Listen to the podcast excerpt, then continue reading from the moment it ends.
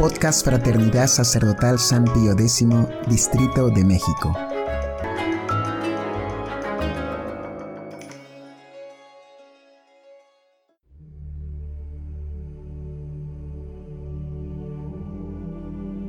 Hojita de Fe número 175. Las apariciones de Fátima y el misterio de la Navidad.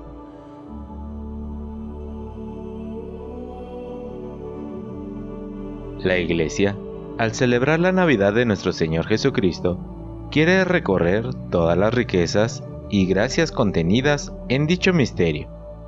Y una de ellas es ciertamente el mismo nombre que recibe el Verbo encarnado, el nombre de Jesús, que significa Salvador.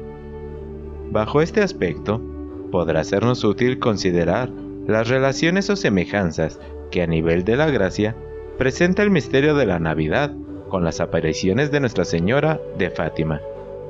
Pareciera que a primera vista tales semejanzas no existen y que es forzado pretender encontrarlas.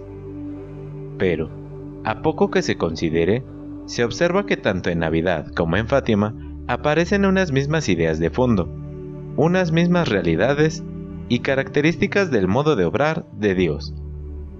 Podemos resumirlas a cinco. Primero, tanto en Navidad como en Fátima, Dios viene a ofrecernos su salvación. Segundo, en ambos casos, esa salvación quiere Dios darla por María. Tercero, esta salvación la anuncia primeramente a los pastores por medio de un ángel. Cuarto, la anuncia luego al resto de la gente por medio de una estrella. Quinto, y sobre todo, el corazón de María es el que aparece como guardando y asegurando en su interior esta salvación de Dios. Desarrollemos un poco estos pensamientos.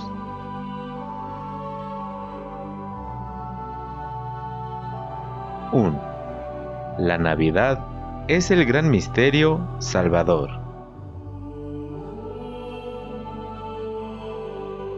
Lo que hace para nosotros tan amado el misterio de la Navidad es ciertamente que en él nos brinda Dios el don esperado durante tantos siglos, desde la caída de nuestros primeros padres, el don de un redentor, de un libertador, de un salvador.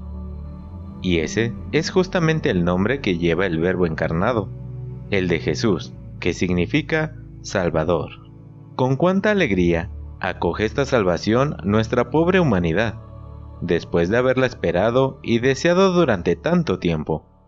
La Santísima Virgen, representándonos a todos nosotros, la recibe en su seno y luego en sus brazos. Por su parte, San José, los pastores, los magos, el anciano Simeón y todos los demás justos que tienen la dicha de verla, tocarla y abrazarla, hacen lo mismo también en nombre de todas las almas rectas, que han de aprovecharse de dicho Salvador, entre las cuales queremos estar nosotros. Dios nunca nos ha abandonado desde entonces, y la salvación que nos ha ofrecido en su Hijo la sigue ofreciendo en todas las épocas a los pobres pecadores, llamándolos a la penitencia y a la adquisición de la vida eterna.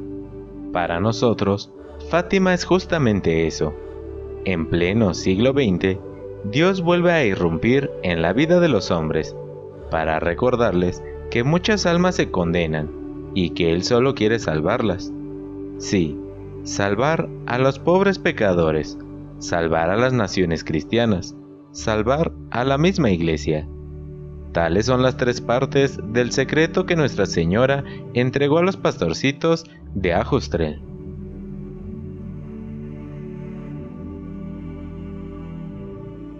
2. En Navidad, esta salvación nos viene por María.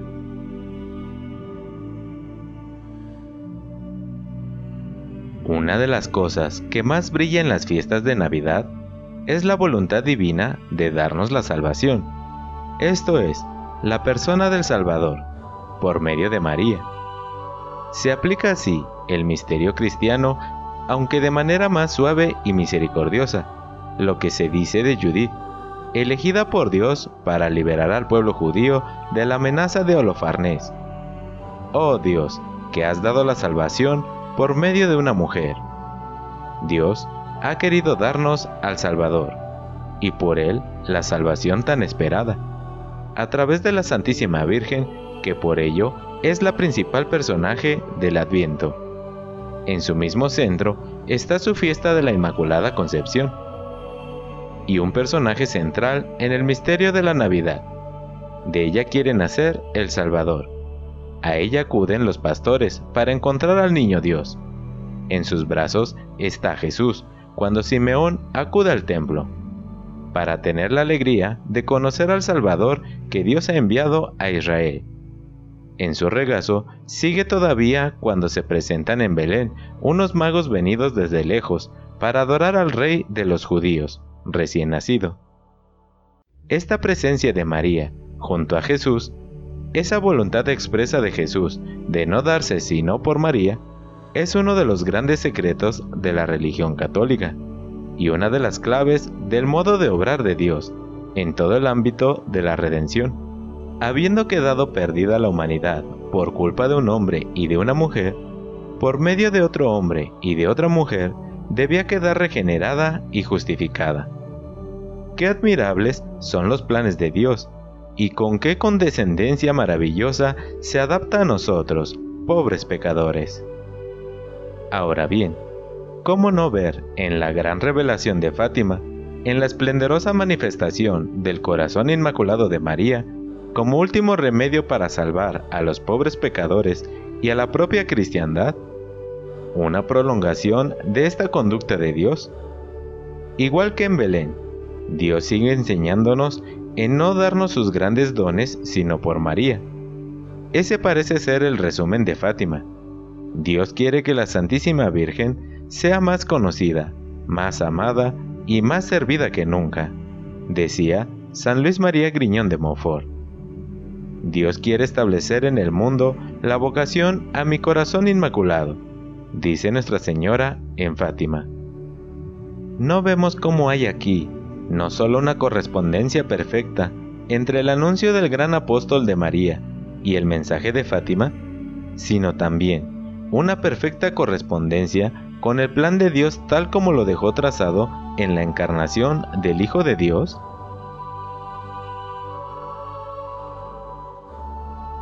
(3) La salvación, anunciada primeramente a los pastores.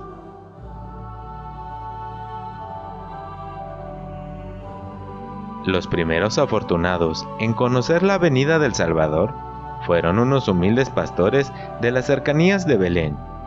Estando ellos en posición de la revelación, Dios quiso anunciársela por medio de ángeles, que se les presentaron y les dijeron con gozo que en la ciudad de David, que es Belén, acababa de nacer el Cristo Señor, para gloria de Dios en los cielos y paz en la tierra a los hombres de buena voluntad.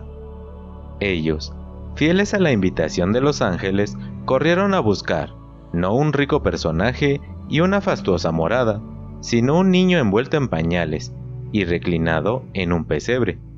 Y hallándolo en los brazos de María, como se ha dicho, lo adoraron como a su Dios y Mesías, y le ofrecieron de corazón los más espontáneos presentes que pudieron hallar a mano nuevo rasgo de semejanza con las apariciones de Fátima, aunque parezca solo una semejanza material. Y es que la Virgen, al venir a anunciar en ellas la voluntad de Dios de salvar a las almas de los pobres pecadores, se dirige a unos sencillos pastorcillos, Lucía, Jacinta y Francisco, como almas que tienen la fe y un corazón dócil para responder a la invitación del cielo. Es más, esta invitación la reciben justamente por medio de un ángel, el ángel de Portugal, que los prepara a las apariciones de Nuestra Señora, poniendo en su corazón las disposiciones necesarias para ser los primeros divulgadores del mensaje de la Virgen y de los pedidos del cielo. Con qué sencillez emularon estos pastorcitos por su fe, docilidad y generosidad a los pastorcitos de Belén cómo creyeron con sencillez y firmeza en las palabras de la Virgen. cómo se entregaron a la penitencia por los pobres pecadores. Cómo supieron cada uno cuál era la parte que la Virgen esperaba de él, en orden a la salvación de muchísimas almas.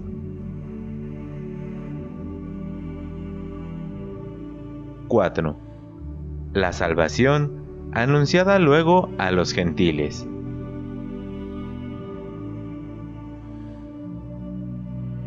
No bastaba, sin embargo, que el Salvador llegara al conocimiento de los pastores. Debían ellos ser las primicias del pueblo judío, primer destinatario de las promesas de Dios y del don del Mesías. Pero el don del Salvador era universal, era para todos los hombres. Por ello, Dios dispuso traer a su cuna, como primacías de las gentes, a los tres magos venidos de Oriente, e invitarlos a adorar al niño Dios por medio de una estrella. Paganos como eran, no tenían aún el don de la fe. No convenía avisarlos por medio de ángeles, sino por medio de una criatura inanimada, adaptada a su condición, siendo ellos dados a la astronomía. Por este medio, les anunció el nacimiento de aquel que debía ser la estrella de Jacob, según la profecía del adivino pagano Balaam, que seguramente ellos conocían, misma o parecida manera de obrar de Dios en Fátima. ¿Quién creería en el testimonio de unos sencillos y rústicos pastores para que los pedidos de la Virgen se divulgaran por todo el orbe? ¿Y para que ese mensaje estuviese revestido del mayor crédito?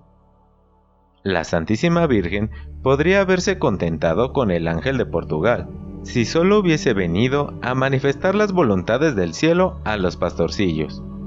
Pero para probar la verdad de las apariciones a todo el resto del mundo y divulgar así el pedido del cielo a toda la iglesia, prometió un prodigio, un gran milagro, el que justamente realizó con el sol. Esa fue la estrella con que la Virgen atrajo a toda una muchedumbre de fieles a cumplir los pedidos de Dios y estimularlos, a procurar la salvación de tantas y tantas almas que se condenaban porque no hay quien rece y se sacrifique por ellas. Y al igual que los magos, que volvieron a su tierra por otro camino, las almas que contemplaron semejante prodigio y otras muchas atraídas a Dios por este gran milagro, regresaron a su vida por otro camino, con otras disposiciones, con un cambio y mudanza de vida, gozosas de haber encontrado de esta manera la salvación de Dios y los medios de procurársela.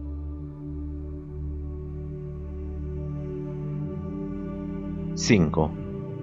El corazón de María, depositario de esta salvación de Dios.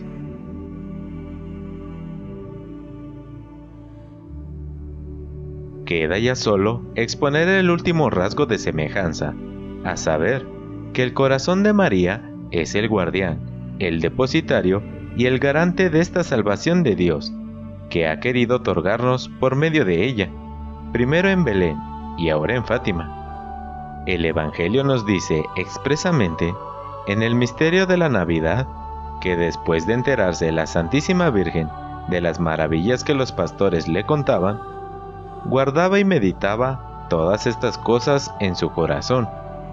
De este corazón inmaculado recibió la Iglesia todas las confidencias que el Evangelio nos entrega sobre este episodio tan importante de la encarnación y nacimiento del Hijo de Dios. Ese corazón fue el fiel depositario del don del Salvador y de todo lo que se refiere a la salvación que Él vino a traernos. Nos tiene que extrañar, por lo tanto, que si en Fátima la Virgen viene a ofrecer de nuevo, de parte de Dios, la salvación a tantos pobres pecadores y a todas las sociedades cristianas, amenazadas de graves castigos y de ruinas, sea su corazón inmaculado el garante de esta salvación y de la paz que el cielo quiere otorgar a los hombres. Fátima es la revelación del corazón inmaculado de María, como condición de la salvación de los hombres y de las sociedades. De ese corazón santísimo e inmaculado que el cielo ofrece por último remedio a la Iglesia y por ella a la humanidad, el que en Belén se manifestó como el corazón de la Madre de Dios, se mostrará ahora en Fátima como el corazón de la Madre de todos nosotros, y tantas pobres almas expuestas a una condenación eterna.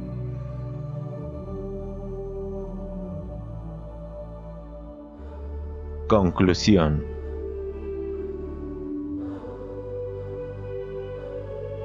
Valgan estas líneas para mostrar en Fátima una como proyección y prolongación del misterio de la salvación, comenzado en Belén con el misterio de la Navidad. Es Fátima, al igual que Belén, la pasmosa manifestación del deseo intenso que Dios tiene de procurar nuestra salvación eterna y de procurarla por los medios más adaptados a nuestra condición humana y a nuestra miseria, esto es, a través de una madre solícita que busca, a tiempo y a contratiempo, el bien de sus hijos expuestos a males irremediables. Sí, por última vez, rechazan los ofrecimientos del cielo.